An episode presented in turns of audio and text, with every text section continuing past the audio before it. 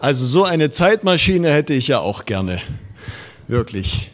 Ähm, ich, ich würde gerne ins 18. Jahrhundert reisen zu den Piraten und ich wäre gerne Siedler in Amerika oder so. Aber diese Familie hier vorne, die Familie Müller, die hat ihre Zeitmaschine zu etwas anderem genutzt. Ja, sie wollten zum allerersten Weihnachten, das es je gab. Und das hautnah miterleben. Das gelang ihnen dann auch nach ein paar Fehlversuchen, Begegnungen mit Dinos und Menschen aus der Zukunft. Und am Ende sagt Mutter Ruth, wow, das war ein spannendes Weihnachten. Sowas hatten wir noch nie.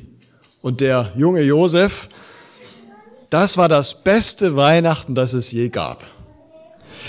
Das beste Weihnachten ist dann, wenn dich das Weihnachten von damals selber trifft, heute. Wenn du erfährst, das hat ja was mit mir zu tun, mit uns. Und wenn du dem Kind in der Krippe begegnest. Und das ist auch heute möglich sogar ganz ohne Zeitmaschine. Das Wort der Engel auf dem Feld haben wir vielleicht noch im Ohr. Euch ist heute der Heiland geboren. Und das galt nicht nur für die Hirten damals, das ist jetzt wahr. Auch nachher noch, wenn du zu Hause feierst, alleine oder mit Freunden oder deiner Familie. Euch ist er geboren. Für euch ist er da. Für viele Menschen ist der Glaube irgendwie etwas so diffuses. Ich suche ein schönes Gefühl, was mich irgendwie weiterträgt. Ich suche nach Orientierung, vielleicht auch nach Regeln, an die ich mich halten kann im Leben. Ich suche eine Hoffnung, dass es nach dem Tod irgendwie weitergeht. Doch bleibt es alles irgendwie auch unpersönlich. Da lese ich in dem Psalm vom guten Hirten, aber es ist nicht mein guter Hirte, dem ich dort begegne. Ich höre etwas darüber, wie Jesus Menschen satt macht, aber nicht mich und meine durstige Seele. Ich sehe dabei zu, wie Jesus Menschen lehrt, aber ich selber sitze nicht zu seinen Füßen. Ja, es ist gut, wenn Menschen Gott und Jesus aus der Distanz beobachten. Vertrauen muss auch wachsen dürfen. Aber immer nur Zuschauer bleiben, aus der Entfernung, das wird auf Dauer langweilig. Da kann die Kirche noch so viel Action machen und modern sein, das bringt nichts. Aber zum Glück wird Gott ja persönlich. Er stellt sich uns mit Namen vor und zeigt uns sein Gesicht. Schaust du Jesus ins Gesicht, dann schaust du Gott ins Herz. Darf ich das nochmal sagen? Schaust du Jesus ins Gesicht, dann schaust du Gott ins Herz. Und in diesem Herzen ist ein ewiges Sehnen nach dir. Nur deshalb begibt er sich in Menschenhände. Die Sehnsucht Gottes ist der Mensch. Euch ist der Heiland geboren. Er ist nicht nur ein guter Hirte, sondern dein guter Hirte. Er ist nicht nur ein Lebensdurststiller, sondern deiner. Ein weiser Lehrer, nein, dein Mentor. Nicht ein Heiland, sondern dein Heiland. Die Hirten auf dem Feld und die heiligen drei Könige und die zwölf Jünger später, die Apostel, die sind ihm nicht genug. Du fehlst ihm gerade noch. Du bist der Grund, warum er seinen Himmel verließ. Heute hier für dich. Und wir können das erleben. Wenn es einen Gott gibt, der alles gemacht hat, Raum und Zeit, dann ist er ja auch Herr über Raum und Zeit. Das heißt, er ist nicht an Raum und Zeit gebunden.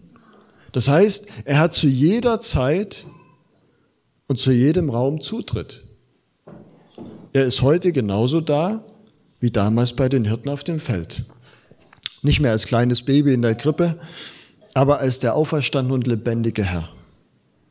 Ich möchte euch erzählen, wie sich Jesus kürzlich im Irak gezeigt hat, in einem Krisengebiet dieser Welt. Ich habe den Bericht erst vor einigen Tagen bekommen. Musafa und seine Frau Dr. Gada, sie ist eine Zahnärztin, sind Christen. Und sie besuchen seit Jahren die Armenviertel und Flüchtlingslager rund um Bagdad. Und dort behandeln sie viele Menschen kostenlos, bringen Familien Hilfspakete. Und vom 1. bis zum 10. November fand in Bagdad eine große Messe statt mit über 500.000 Besuchern. Hussam, ein hoher Offizier der Sicherheitskräfte, besorgte für Musafa eine Sondergenehmigung zur Teilnahme an der Messe. Und er sagte ihm, eure Kalender und Büchlein, die ihr immer mit den Hilfsgütern verteilt, die haben so beruhigende und tröstende Worte. Du musst möglichst vielen Menschen diesen Kalender geben. Deswegen musst du unbedingt einen Stand auf dieser Messe haben. Musafa erhielt dann sogar einen wunderbaren Stand ganz in der Nähe des Haupteingangs. Dort hatten die größten Firmen ihre Stände. Aber kurz vor dem Beginn der Messe wurde Musafas Stand verlegt. Ganz nach hinten zu Eingang Nummer 17. Das war vielleicht eine Enttäuschung. Aber am Tag des Messebeginns wurde der Haupteingang gesperrt. Nee, äh, habe ich ja gerade schon gesagt, am, am Tag des Messebeginns, am 1. November, jetzt kommt's, wurde plötzlich der Haupteingang gesperrt und Eingang Nummer 17 wurde zum Haupteingang. Dort, wo ihr Platz hin verlegt wurde. Und Musafa weiß bis heute nicht warum. Jetzt waren sie doch wieder beim Haupteingang. Und an diesen Tagen konnten sie 6000 Wandkalender mit Bibelversen verteilen, 4000 Büchlein und 800 Neue Testament überreichen. Viele Menschen erhielten die Adresse der Gemeinde, etliche Leute aus gehobener Stellung, zum Beispiel ein Richter, ein Hochschullehrer, ein Juwelier, ein Polizeikommissar waren darunter. Und auch Mikdad, ein Müllsammler. Mikdad fiel Musafa am zweiten Messetag auf. Er starrte sie von Zeit zu Zeit an und lauschte den Gesprächen mit den Gästen am Stand. Auch ihm bot Musafa eine Tasse Kaffee an. Und der erzählte, wie ihn der Wandkalender angesprochen hatte. Vor allem der Vers auf dem Deckblatt faszinierte ihn. Die brüderliche Liebe untereinander sei herzlich, einer komme dem anderen mit Ehrerbietung zuvor. Ein Wort aus dem Brief an die Römer, aus dem Neuen Testament. Und er sagte, und dann beobachtete ich, wie freundlich ihr eure muslimischen Gäste empfangt und ihnen diese Kalender und Schriften überreicht. Und da wünschte ich mir, einer dieser Gäste zu sein. Sie sind fein gekleidet, haben sicher gute Berufe und genießen eure Gastfreundschaft. Ich aber bin eine Putzkraft, die jeder verhöhnt und verflucht. Ich hätte nie gedacht, dass ihr, liebe Christen, mir, dem Müllmann, solch eine Ehre geben und mir denselben Kalender und dieselben Schriften schenken würdet, wie diesen gut situierten Leuten da. Das ist das erste Mal, dass Menschen wie ihr mich so respektvoll behandelt. Ich kam mir zum ersten Mal in meinem Leben wie ein Mensch vor. Seit diesem Tag wurde Migda zum Dauergast am Stand. Jeden Abend las Musafa mit ihm in der Bibel. Und am 11. November, einen Tag nach dem Ende der Messe, besuchte Migdad Musafa und seine Frau zu Hause. Gemeinsam beteten sie und Migdad vertraute sein Leben Jesus an. Einen Tag später verstarb er bei einem Arbeitsunfall. Er ging heim zu seinem Herrn, den er gerade erst kennengelernt hatte. Heute ist euch der Heiland geboren. Dieser Satz bekam Gültigkeit für den verachteten Müllsammler Migdad.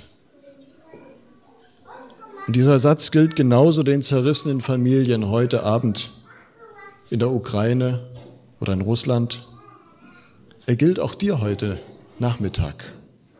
Corona, Inflation und Kriegsangst haben Wunden in unseren Herzen hinterlassen, auch in unseren Beziehungen und Familien. Jesus möchte heilen, Heil verschenken. Das alte Wort Heiland für Jesus Christus betont diese Seite. Und das ist viel mehr als ein Trostpflaster und unendlich mehr als das Kurieren einer Krankheit. Jesus bekämpft keine Symptome, sondern er geht an die Wurzel. Und er ist der Einzige, der unser Herz wiederherstellen kann. Da ist so viel Verletztheit, so viel Unversöhnlichkeit, ja auch an Weihnachten. Außen ein Lächeln, aber tief in dir drin weint es. Die Lösung der Weltprobleme fängt in meinem Herzen an und in deinem, nirgends sonst. Und darum kommt Jesus auch zu uns und fragt, was willst du, dass ich für dich tun soll? Wo brauchst du Heilung für deine Wunden und Licht in deine Dunkelheit? Du kannst es ihm sagen mit deinen Worten, leise oder laut, oder einen Brief an ihn schreiben. Tu doch einfach mal so, als wäre er jetzt, heute hier. Und dann wirst du eine Erfahrung machen und erleben, das stimmt ja tatsächlich mit dem Wort. Heute ist euch der Heiland geboren. Ich wünsche dir das beste Weihnachten, das du je erlebt hast. Zwar ohne Zeitreise, aber mit dem Ewigen in unserer Zeit. Heute.